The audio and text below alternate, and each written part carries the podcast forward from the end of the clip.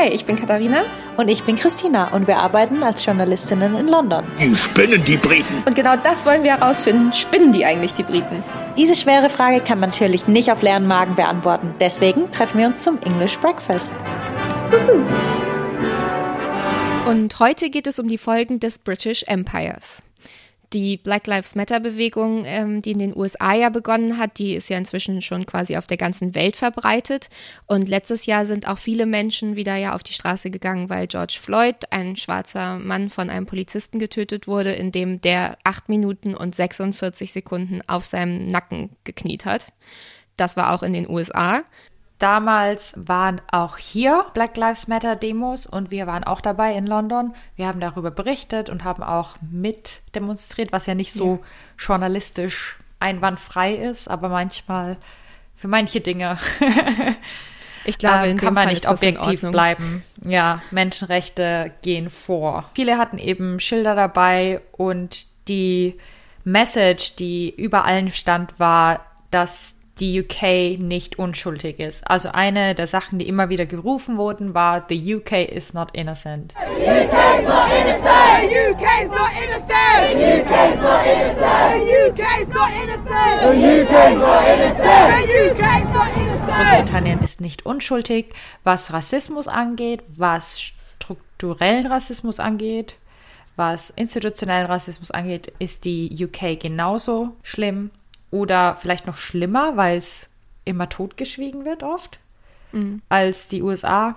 Natürlich haben dann auch Politiker hier ganz viele Statements abgegeben und gesagt, das geht so gar nicht, was da abgeht in den USA, aber die haben halt nicht so sehr drauf geguckt, was hier so alles schief läuft. Ja, und jetzt habe ich äh, gleich eine Bombeninfo für euch am Anfang. Und zwar ist es nämlich so, dass die Briten eigentlich den Rassismus in die USA gebracht haben, heißt es zumindest. Besonders geht es dabei um die Diskriminierung gegen Schwarze weil damals vor 1776, als Amerika noch eine britische Kolonie war, waren die Briten da ja sehr präsent und die haben dort eben auch Sklaven damals hingebracht. Und das heißt, dass die Briten quasi damit den Rassismus nach Amerika gebracht haben und die Amerikaner, die haben den Rassismus dann perfektioniert. Und wenn wir dann eben von Amerika als britischer Kolonie reden, dann ist das im Grunde ja auch schon das, worum es in dieser Folge geht, also das British Empire und die Folgen, die es heute noch auf die Menschen weltweit und eben besonders auch in Großbritannien hat. Es gibt auch bestimmt noch mehr Punkte, an denen der Kolonialismus und die damit erlernten Verhaltensweisen die heutige Gesellschaft prägen, aber wir haben im Rahmen dieser Folge ein paar der größten rausgesucht, um euch aufzuzeigen, wie sich das hier in der Gesellschaft auch manifestiert hat. Aber erstmal ein paar Hintergrundinfos für euch. Das britische Weltreich war das größte auf der Welt, also sie waren am mächtigsten und zwar um das Jahr 1900 waren sie am mächtigsten und danach ist es einfach nur noch größer geworden. Großbritannien regierte damals über ein Viertel der Welt, was wow. unvorstellbar ist. Ja. Aus den Kolonien bekam Großbritannien Reichtümer, Rohstoffe und das hat das Weltreich dann noch reicher und noch mächtiger gemacht. Also das war so ein so ein Rad, das immer weiter gelaufen ist. Auf dem Höhepunkt seiner Macht besaß Großbritannien Kolonien auf allen bewohnten Kontinenten und sogar in einem Teil der Antarktis. Deswegen nennt man das British Empire auch das Reich, in dem die Sonne niemals untergeht, weil durch die Zeitverschiebung eben immer in irgendeiner Kolonie gerade Tag war. Außerdem war Großbritannien zu der Zeit auch noch die größte Seemacht. Na klar, ist eine Insel, die müssen ja. irgendwie runter von der Insel kommen und sind viel besser gesegelt und haben so neue Gebiete entdeckt. Und natürlich haben sie sich nicht nur die Menschen dann in den Kolonien unterworfen, sondern haben ihnen eben auch ihre Sprache, ihr Rechtssystem, ihre Kultur und so weiter versucht aufzudrängen und es halt teilweise auch wirklich geschafft. Äh, wenn man zum Beispiel nach Sydney kommt, ähm, als ich da war, hatte ich das Gefühl, bin ich jetzt eigentlich gerade in London? Irgendwie kommt mir das alles hier so bekannt vor, mhm. weil die Briten wirklich ganz viel, ganz viele Straßen gleich benannt haben wie in London. Dann gibt es da eine St. Paul's Cathedral. Ähm, also es muss quasi so gewesen sein, entweder sie haben einfach keine Fantasie oder sie haben ihre Heimat so vermisst, dass sie sich sozusagen ihr eigenes London in Sydney dann aufgebaut haben. Und äh, nach und nach mussten sie dann aber die Kolonien aufgeben, weil es natürlich Aufstände gab von den Einheimischen.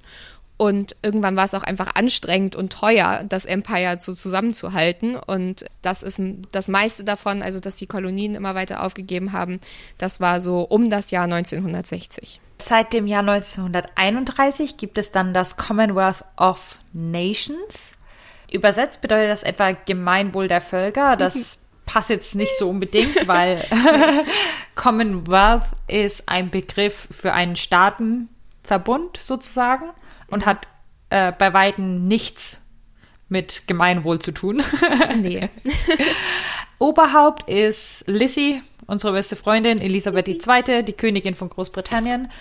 Und fast alle ehemaligen Kolonien sind Mitglied im Commonwealth geworden. Und 1997 mhm. hat Großbritannien aber zum Beispiel erst Hongkong wieder rausgelassen.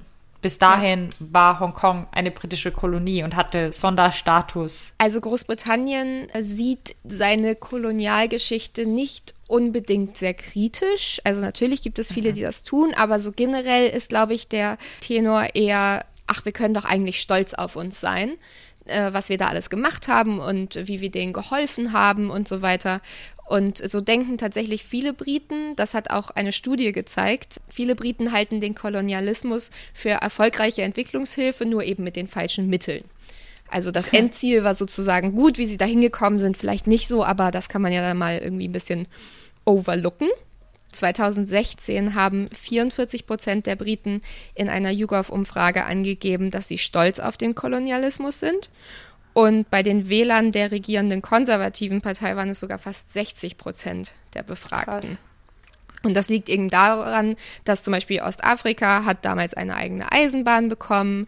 Äh, in Mon Mombasa, was heute Dreh- und Angelpunkt der kenianischen Wirtschaft ist, wurden die schäbigen Fischerhütten durch einen ordentlichen Hafen ersetzt.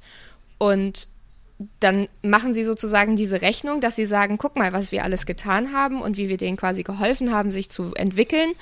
Und klar, da sind einige Menschen bei gestorben und vielleicht ging es denen auch eine Zeit lang nicht so gut, aber im Endeffekt ist es ja gut. Und dann machen sie sozusagen diese Milchmädchenrechnung und sagen, ja, aber unterm Strich haben wir doch geholfen eigentlich. Ja, das finde ich, kann man auch überhaupt nicht machen, weil was sie da einfach, was da rausgelassen wird, ist ganz einfach der Fakt, dass die Briten, die das sagen, dann nicht glauben, dass diese Länder sich selbst entwickelt hätten. Ja. Also die lassen komplett außen vor, dass dort auch ähm, Weiterbildung und Entwicklung stattgefunden hätte, wenn sie nicht hingegangen wären. Ja, naja, und vor allem sagen sie damit ja quasi, wir mussten mit Gewalt vorgehen und sie sozusagen dazu zwingen, dass sie sich entwickeln und dass sie fortschrittlicher werden. Ich finde das fast noch schlimmer, wenn man das so sagt. Ja. Also, das ist total herabwürdigend für Bewohner der Kolonien. Ja.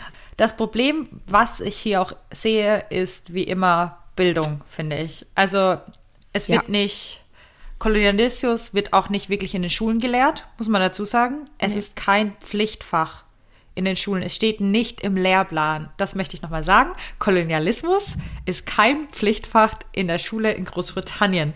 Es kann äh, von den einzelnen Schulen oder Lehrern gewählt werden, dass sie es unterrichten. Sie müssen es nicht unterrichten.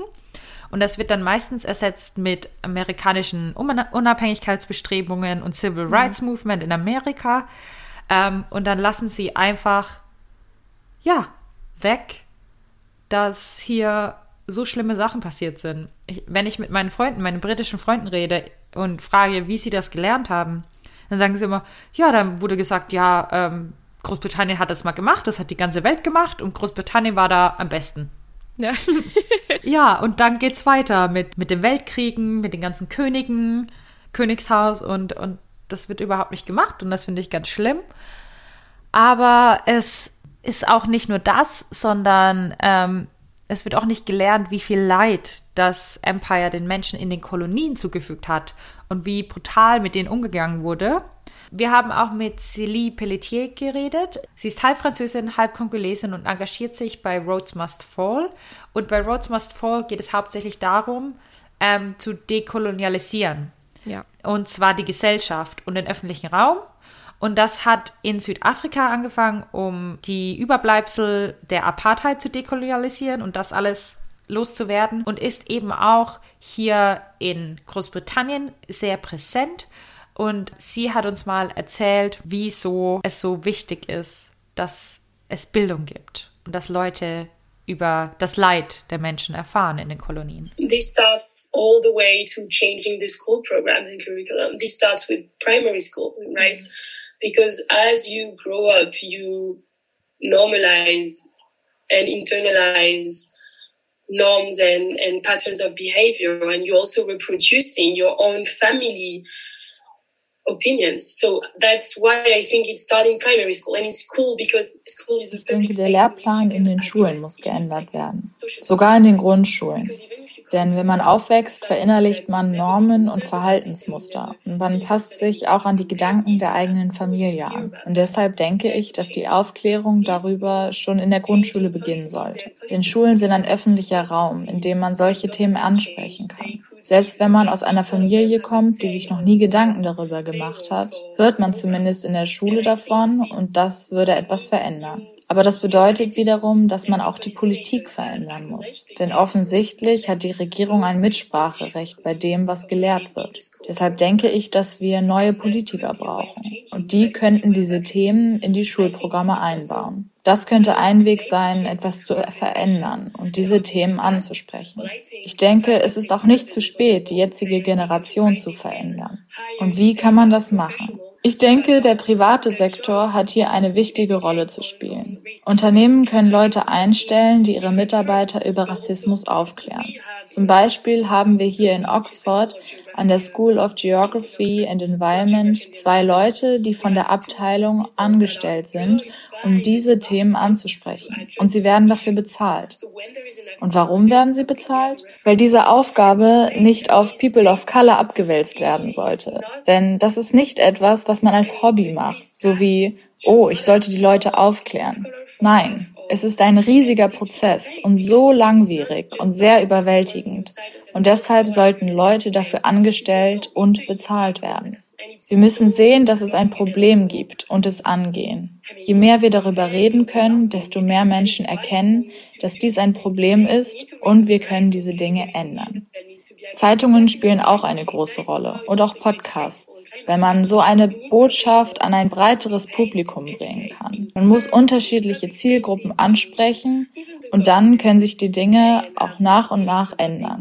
Vor fünf oder sechs Jahren hätten die Leute nie daran gedacht, eine Statue zu entfernen. Und das ändert sich jetzt. Und so glaube ich nicht, dass die Rhodes Statue in diesem Jahr fällt, aber ich bin sicher, dass sie in zehn Jahren abgebaut sein wird. And you need to target different audiences. And then, yeah, I also think little by little things can change. Four, five years ago, maybe, no, so maybe six years ago, people would have never thought of removing the statue, you know, but now that's changing. And I don't think the statue will fall this year. I'm like 100% sure it won't, but I'm sure in 10 years it, it, it's going to be down, you know. Hier wurde ja jetzt angesprochen, wie wichtig Bildung ist, um systemische Auswirkungen des Kolonialismus auszumerzen. Und ähm, wie gesagt, skandalös finde ich einfach, dass es in der Schule nicht gelehrt wird, die britische Kolonialgeschichte, und dass es keine Pflicht ist. Ja, das Ding ist auch, also in Deutschland wird ja jetzt auch viel darüber gesprochen, dass wir uns eben auch nicht so richtig mit unserer Kolonialgeschichte auseinandersetzen. Mhm. Womit wir uns aber ziemlich auseinandergesetzt haben, ist der Zweite Weltkrieg und der Holocaust und so weiter. Und ich glaube, dass die Briten das eben nie machen mussten, sozusagen, weil sie haben den Krieg gewonnen und wir haben den Krieg verloren ja. und dadurch geht Deutschland sozusagen generell kritischer um damit. Also das ist auf jeden Fall ein großer Unterschied. Und wir haben auch noch mal mit ähm, Atyan Ekesh gesprochen. Er ist ein Youth MP für Camden hier in London und der setzt sich eben auch viel gegen Rassismus ein. Der ist noch ganz jung, 18 Jahre alt und auch gegen Knife Crime und eben einfach generell Ungleichheit und hat auch eine ziemlich gute Rede im Parlament gehalten tatsächlich, die wir euch auch natürlich gerne in den Shownotes verlinken. Und mit dem haben wir eben auch nochmal darüber gesprochen, wie wichtig Bildung eigentlich ist. The way we encounter the British Empire in, in our education system, it's like a side point and it's not at the center of the narrative of the history that we're learning. Because I think all these choices, denke, das Problem ist die Art und Weise, wie wir dem britischen Empire in unserem Bildungssystem begegnen. Es ist wie ein Nebenschauplatz und nicht das Zentrum der Erzählung der Geschichte, die wir lernen. Ich kann mich kaum daran erinnern, tatsächlich etwas über das britische Weltreich gelernt zu haben. Vielleicht ein bisschen, aber nicht annähernd genug. Ich würde sagen, dass ich Glück hatte, denn ich hatte zumindest eine Art von Unterricht darüber. Aber es gibt viele Schüler, die sagen, dass sie nie mit der Geschichte in Berührung gekommen sind. Ich denke, wir müssen die Art und Weise, wie wir über die Geschichte des Kolonialismus und des Imperiums denken, grundlegend ändern. Das sind keine Nebenschauplätze in der Geschichte der westlichen Zivilisation.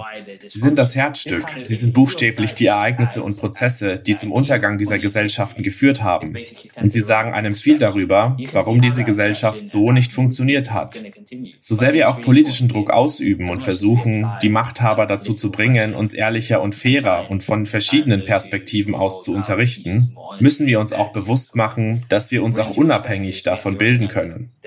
Wir können aus Sicht derer darüber lesen, die direkt betroffen waren.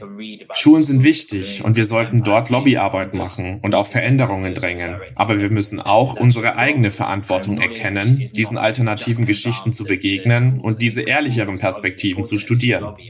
An der Art und Weise, wie wir über die Rolle des Empire denken, muss sich etwas ändern. Das Empire hat Entwicklung in den Kolonien nicht vorangetrieben, sondern sie verhindert. Letztendlich wurden massive Mengen an Ressourcen extrahiert und nach Westeuropa gebracht. Da ging es nicht um den Nutzen der Menschen dort. Jede Art von Nutzen, wie zum Beispiel der Bau von Bahnhöfen, wird von Leuten benutzt, die den Kolonialismus verteidigen wollen. Denn das sind Nebenprodukte des primären Ziels, der Ausbeutung und des Abbaus von Ressourcen. Any kind of benefits, whether it be a rail station or all these other things which are kind of used by those who we wish to defend colonialism. Those are side products for the primary aim of exploiting and extracting resources. So I think that's that's the way that we have to think about it. Ja, und Célie Pelletier, die setzt sich eben in Oxford, was ja wirklich die Aushänge-Uni sozusagen ist von Großbritannien, also mit Cambridge zusammen natürlich, ähm, setzt sie sich einfach viel dafür ein, dass gegen Rassismus vorgegangen wird. Und sie sagt halt, sie wollen eigentlich diese ganze Stadt, also ganz Oxford, entkolonialisieren.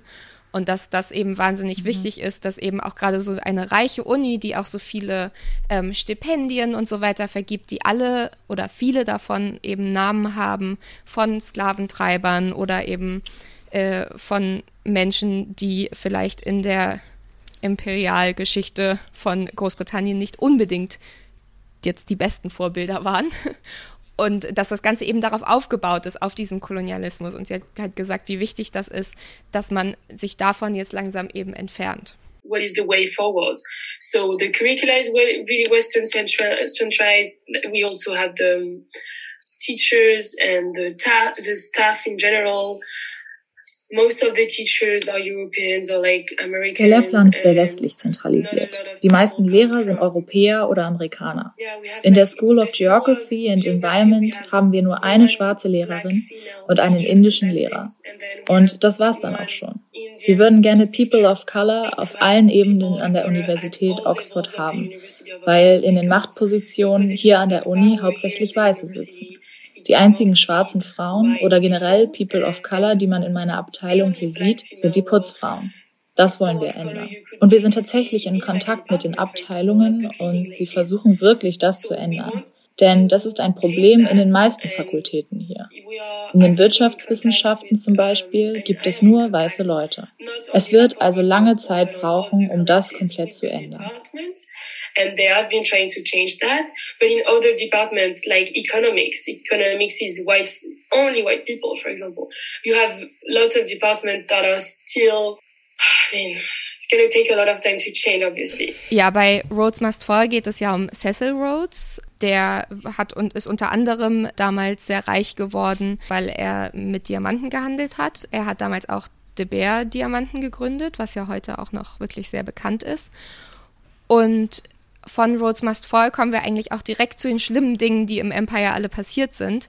Ja. Und wir haben da mal zwei Beispiele für euch rausgesucht. Natürlich gibt es viel, viel mehr, aber wir haben uns zwei rausgesucht, die wirklich echt krass sind. Und ähm, Cecil Rhodes zum Beispiel war selbst zu seiner Zeit damals ziemlich umstritten. Er hat damals den katastrophalen Jameson Raid von 1895 unterstützt und dabei ist eine kleine britische Truppe losgegangen und hat versucht, die goldreiche Transvaal-Republik zu stürzen. Und dadurch haben sie quasi den Zweiten Burenkrieg ausgelöst. Und während des Zweiten Burenkriegs, das war von 1899 bis 1902, haben die Briten rund ein Sechstel der Burenbevölkerung zusammengetrieben, hauptsächlich Frauen und Kinder, und die dann in Lagern gefangen gehalten, die komplett überfüllt waren und anfällig für Krankheitsausbrüche und äh, haben ihnen kaum Essen gegeben. Und von diesen 107.000 Menschen, die dort in diesen Lagern eben untergebracht waren, sind 27.927 Buren gestorben und dazu noch eine unbekannte Anzahl von Schwarzafrikanern.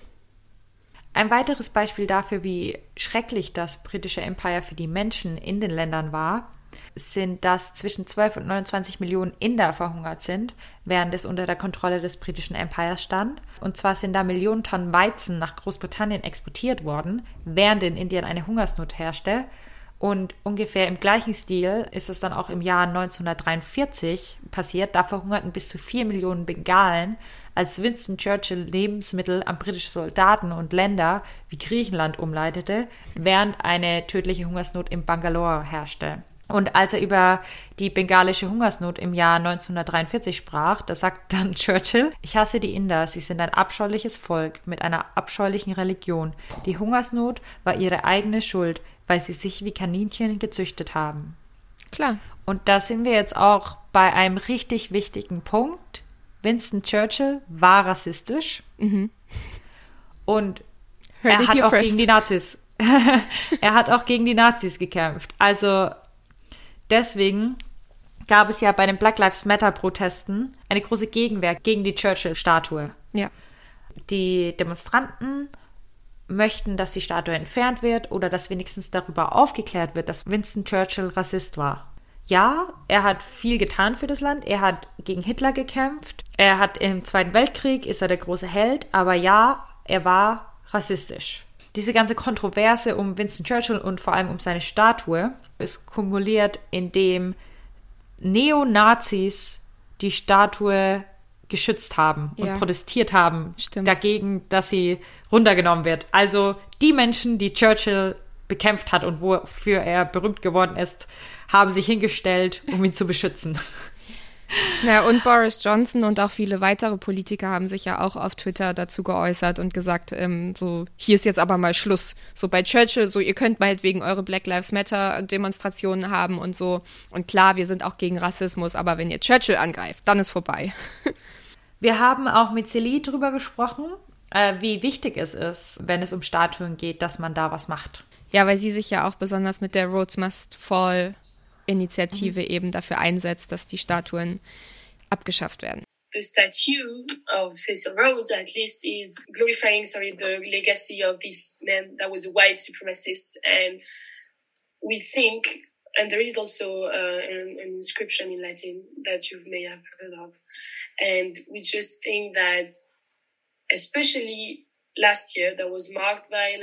Die Statue von Cecil Rhodes verherrlicht das Vermächtnis dieses Mannes, der ein weißer Vorherrscher war. Im letzten Jahr wurde Rassismus rund um Black Lives Matter mehr angesprochen und auch die Pandemie hat aufgedeckt, wie viel Ungleichheit und Rassismus hier herrscht. Wir sehen diese Statue als eine Beleidigung für schwarze Studenten, aber auch für die Mitarbeitergemeinschaft oder für die Besucher von Oxford, weil sie an einem so öffentlichen Ort steht. Sie ist nicht im College, sie ist nicht etwas Privates. Sie kann von jedem gesehen werden, der auf dieser großen Allee vorbeigeht.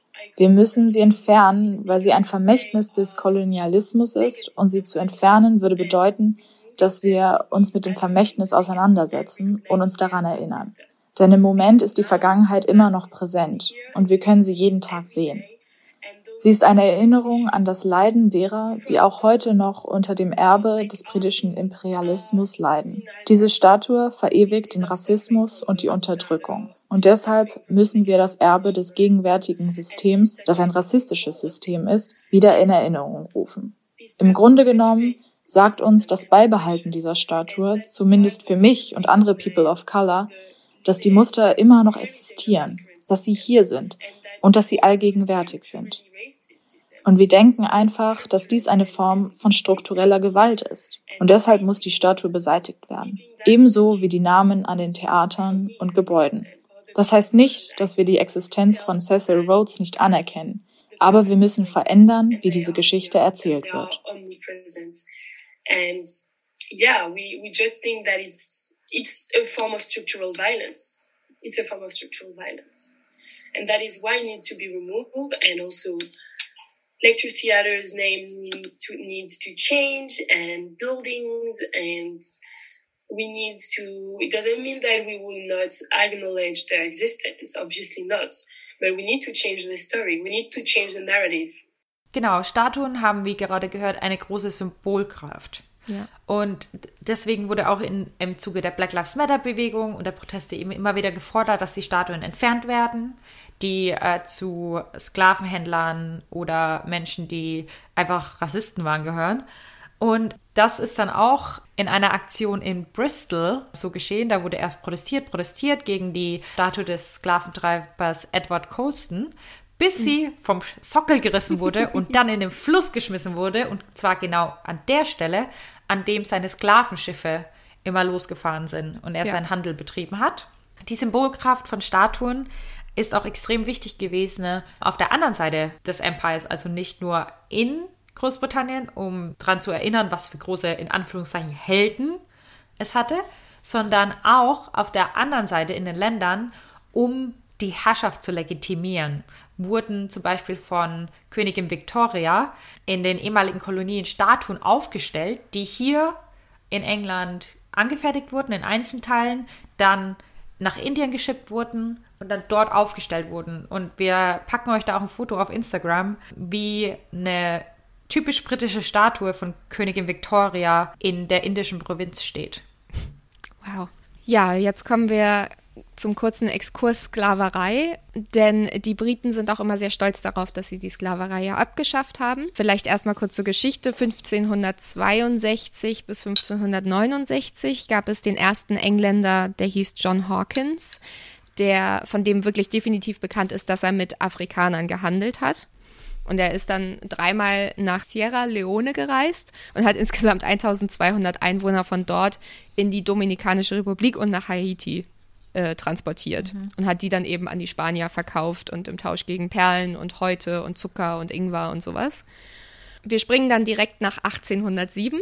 Da hat das Parlament nämlich ein Gesetz verabschiedet, was damals ähm, den Sklavenhandel illegal gemacht hat. Man durfte trotzdem noch Sklaven halten. Man durfte sie nur eben nicht mehr, wenn man sie jetzt zum Beispiel hier in Großbritannien gehalten hat, dann durfte man sie eben nicht mehr woanders hin verkaufen.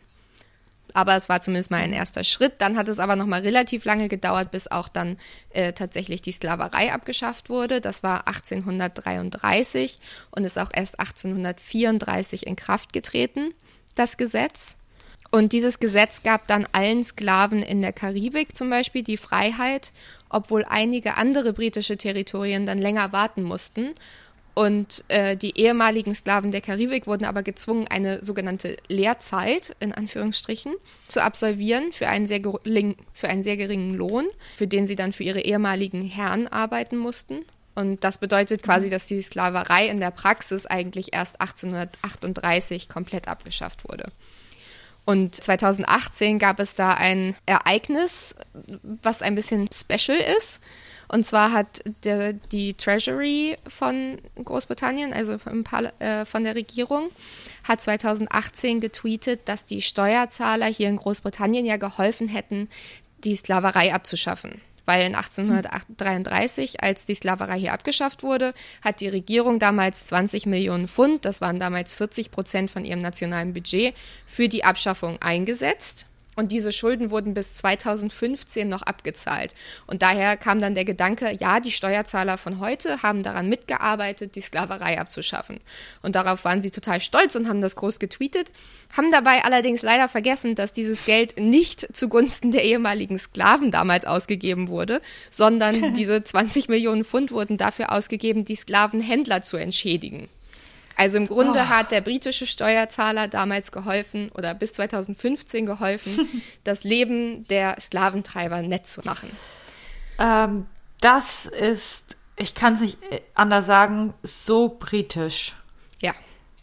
Das ist unglaublich. Und weil wir ja auch beim Jahr 2018 gerade sind, Eines der schlimmsten Dinge der jetzigen Zeit, also die sich von der Kolonialherrschaft bis jetzt durchgezogen haben.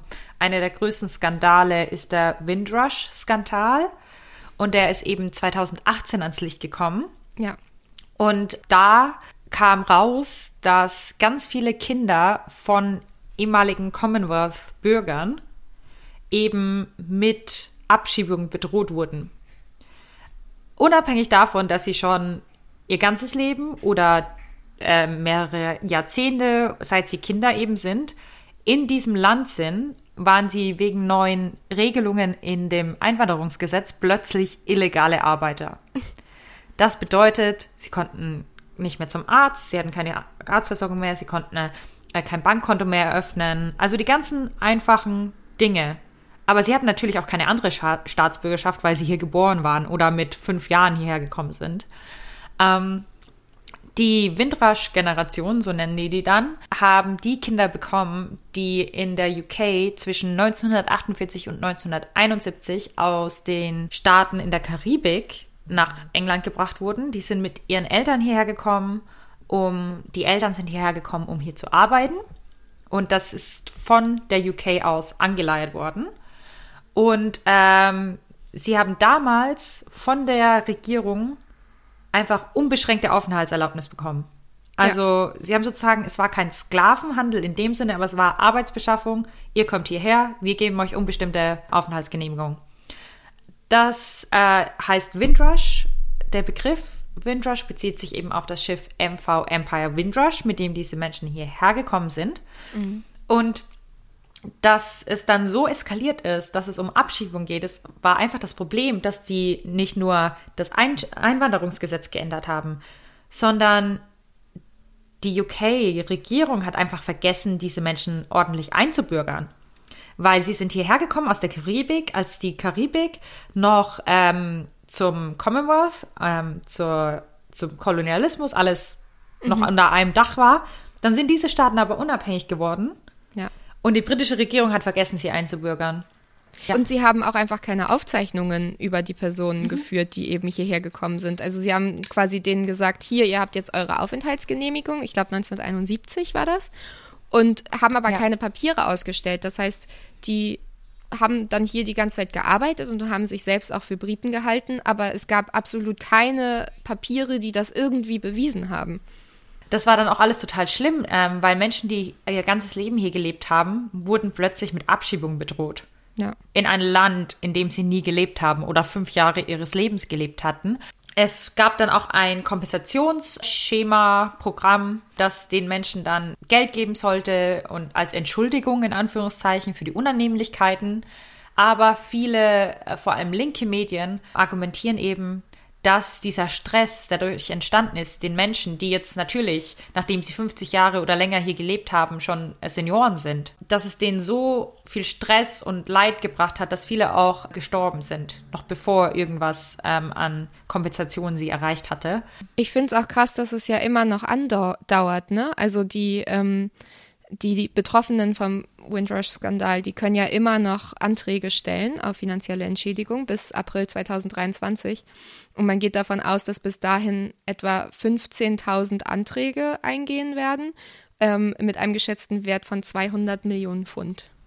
Also was nochmal zeigt, wie absurd das Ganze ist ist, dass ja diese Menschen ja wirklich komplett, das sind ja nicht einfach sozusagen Gastarbeiter, die hierher gekommen sind, vielleicht am Anfang, aber die sind ja so integriert in die britische Gesellschaft. Ähm, es gibt zum Beispiel Sam Beaver King, der ist 2016 gestorben im Alter von 90 Jahren und der war erst äh, Postbote und war dann der erste schwarze Bürgermeister von Southwark hier in London. Oder zum Beispiel der Labour-Abgeordnete David Lemmy, dessen Eltern sind damals auch nach Großbritannien gekommen und der bezeichnet sich als stolzer Sohn der Windrushs immer wenn man Einbürgerung hört, denkt man so, okay, vielleicht wurden die nicht integriert oder so. Und das hat nee. es dann leichter gemacht, sozusagen sie abschieben zu wollen. Aber das ist ja absolut nicht so, sondern die waren super integriert und haben hier quasi richtig ja ihr Leben gelebt. Ja, was man dazu auch nochmal sagen muss, ist, dass als sie hierher gekommen sind, waren das Land, aus dem sie gekommen sind, und Großbritannien ein Land sozusagen. Ja. Das war alles vom Königshaus regiert. Ja. Also es ist nicht so, dass es ein anderes Land und dann eingewandert. Nein, das war ein Land und das war ein Empire. Ja. Und das, das dann so zu verbocken, das ist, das ist typisch britisch. Also ich glaube, generell kann man sagen, dass die Realität des Rassismus in Großbritannien relativ ähnlich ist zu der in den USA, auch wenn es hier vielleicht ein bisschen mehr noch unter der Oberfläche ist im Moment. Auf dieser Seite des Atlantiks, also in Großbritannien, werden Schwarze zum Beispiel 40 Mal häufiger angehalten und durchsucht als Weiße. Dazu muss man wissen, hier gibt es in Großbritannien dieses Stop and Search, heißt das. Das heißt, ähm, die Polizei darf Menschen einfach anhalten auf der Straße, wenn sie das Gefühl haben, die sind irgendwie verdächtig oder da könnte irgendwie was, weiß nicht, da könnte irgendwas Gefährliches ja. gerade vor sich gehen oder so. Und Komischerweise, in Anführungsstrichen, sind es halt meistens Schwarze, die dann angehalten werden. Also da haben wir auf jeden Fall auch diesen äh, systemischen Rassismus. Dann ist es auch so, dass ethnische Minderheiten doppelt so häufig arbeitslos sind. Schwarze Schüler haben die höchste Wahrscheinlichkeit in GCSE und A-Levels unterdurchschnittlich abzuschneiden. Und auch unbewaffnete Schwarze sterben hier bei ihrer Verhaftung. Da gibt es einige, die entweder bei der Verhaftung oder im Polizeigewahrsam gestorben sind. Also ja, Kingsley Burrell zum Beispiel ist da ein Name. Und auch die Spitzensportlerin Bianca Williams, die wurde im Oktober 2020 in Maida Vale angehalten, auch im Zuge dieser Stop-and-Search-Sache.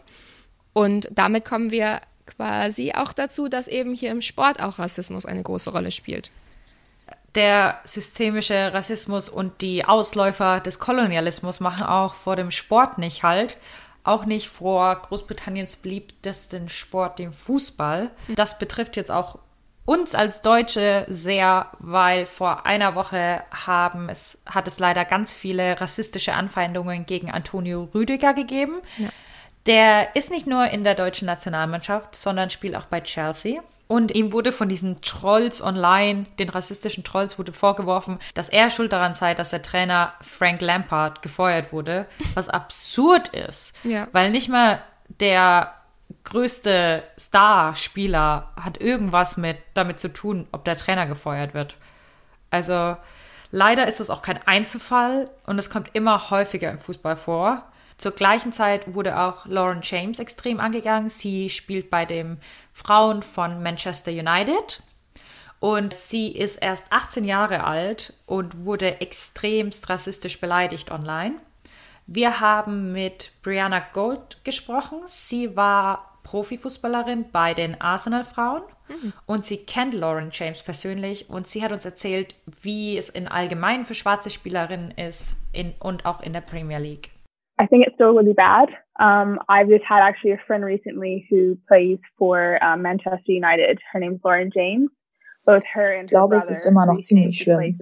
Meine Freundin Lauren James, die für Manchester United spielt, und ihr Bruder, der für Chelsea spielt, haben erst vor kurzem viele rassistische Hasskommentare auf Social Media bekommen. Lauren ist erst 19 und wird gezwungen, mit so etwas umzugehen. Ich denke daher, dass Rassismus immer noch vorherrscht und es ziemlich schlimm ist. Ich denke, dass es mehr Strafen und Folgen geben müsste für das, was zu den Spielern gesagt und was ihnen angetan wird. Es ist jetzt nicht unbedingt etwas, mit dem Fußballer umgehen möchten. Es ist leider immer noch ein großes Problem.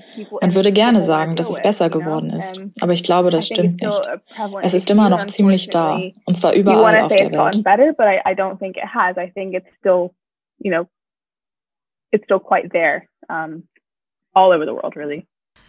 Ja, und wenn ihr uns schon ein bisschen länger zuhört, dann wisst ihr ja, dass ich Statistiken sehr mag. Deswegen komme ich jetzt hier mit meiner Statistik.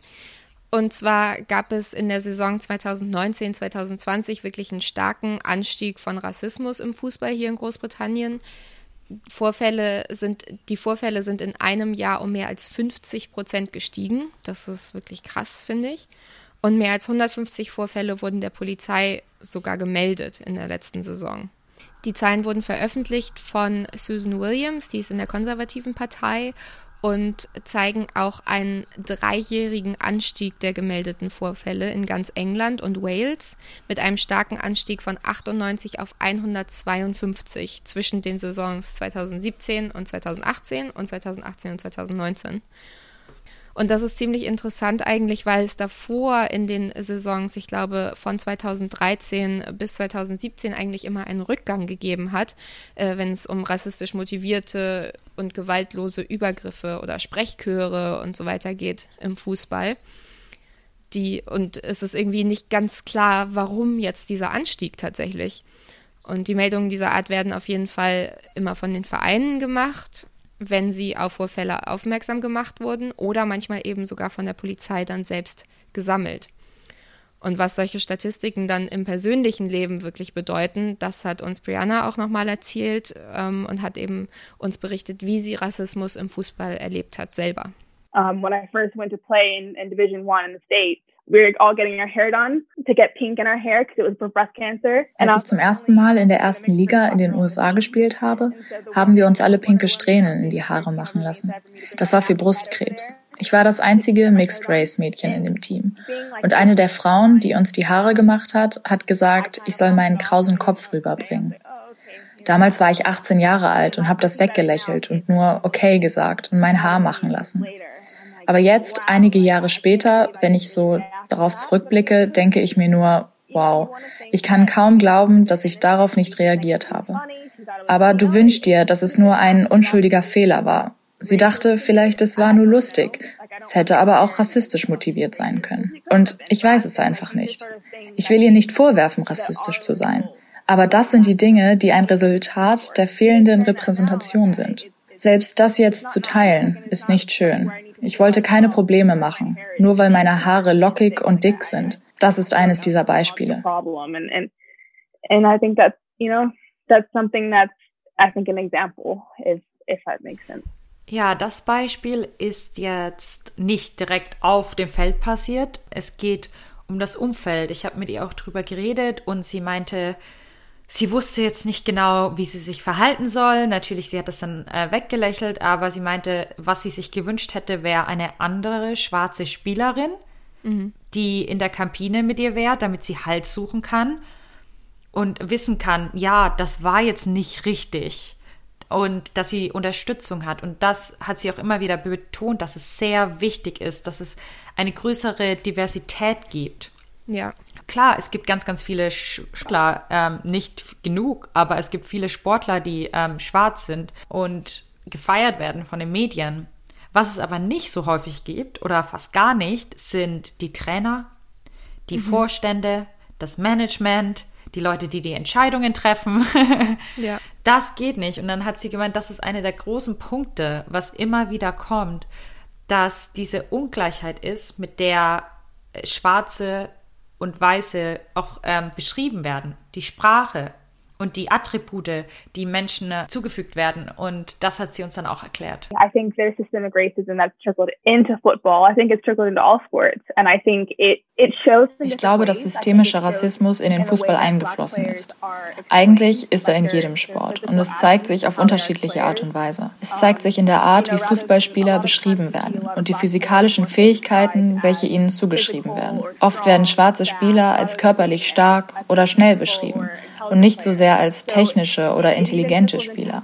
Es fließt sogar ein in die Art und Weise, wie über sie gesprochen wird. Es zeigt sich auch in den Medien und wie sie in den Überschriften repräsentiert werden. Wenn ein schwarzer Spieler ein Haus für seine Mutter kauft, dann heißt es, dass er sein Geld verschwenderisch ausgibt. Wenn ein weißer Spieler das macht, dann heißt es, er hilft seiner Familie. Die Rhetorik um die schwarzen Spieler stammt vom Kolonialismus und systemischen Rassismus.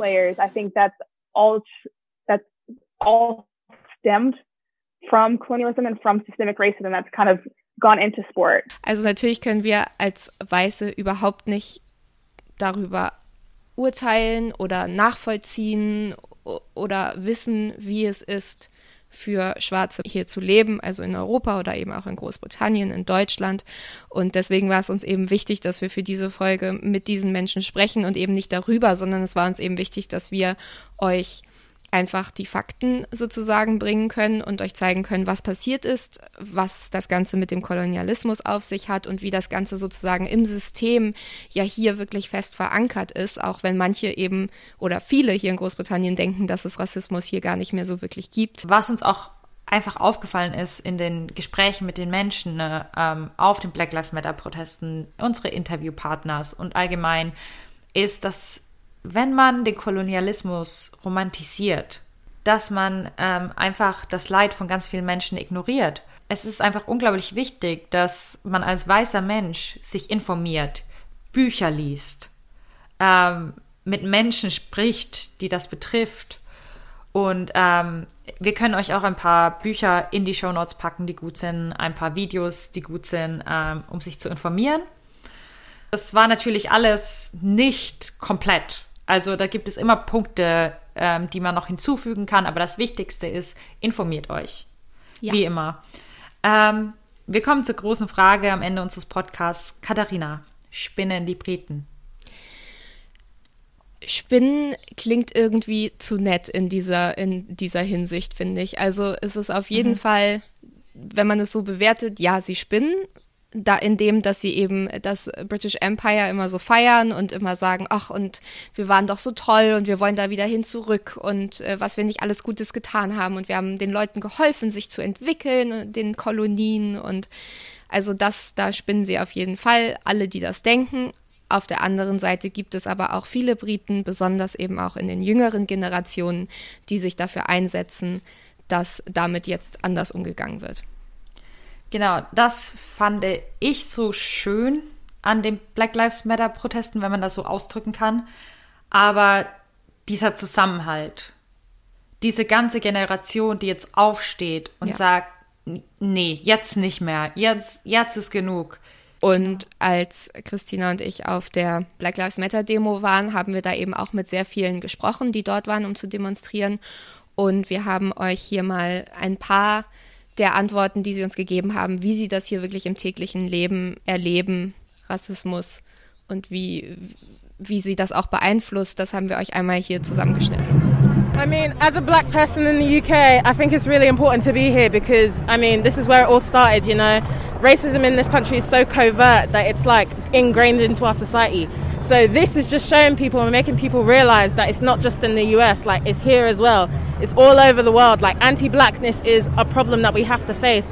And people don't realize how much we internalize this stuff and how much it actually affects us on our day to day. Like people have to code switch and change the way they talk, the way they dress, the way they look. They have to change their hair. They have to like change their mannerisms just to fit into the UK and white society. And people don't realize it because they think it's normal, because they think it's comfortable behavior, when really it's taking like a massive toll on our mental health and we're not dealing with it anymore. Like we can't stand it anymore. I've been in a situation where I'm walking down the street and I'm walking behind someone and they'll physically stop until I've walked past them and then they'll carry on walking and obviously that makes me feel in a certain way um, but it's it's ingrained in the system. So I think from young people need to learn to be more accepting and to be taught not to be racist because I feel like whether it's within certain cultures or certain families that some people do have that upbringing where they're not necessarily taught that black people are bad people, but it's ingrained in them not to trust people of a, of a darker shade. So I think um, that needs to change basically. We're tired and we're exhausted and it's ridiculous and it's been going on. It's not now, this is the thing, it's not a problem now. It's been going on for centuries and it's just time for it to change. And it's amazing that everyone's getting on board with it now. We do have it in the UK. Maybe not as maybe not as severe. People aren't dying as much as they are there, but it is still a problem here. And I, as me personally, I've experienced it here, so you can't tell me it's not a problem when I've experienced it. Look at the Windrush scandal. Look at the injustice in the NHS. Think about all those people that get pulled over for no reason, my dad included, out of the back. Do you know what I mean? Think about that. It's not about the USA or even, um, you know, other places. It's, it's here as well. And think back to colonialism. We need to teach that in schools because people don't even know. So that's why we're doing this today, and hopefully it can change the world. UK's not innocent! UK's not innocent!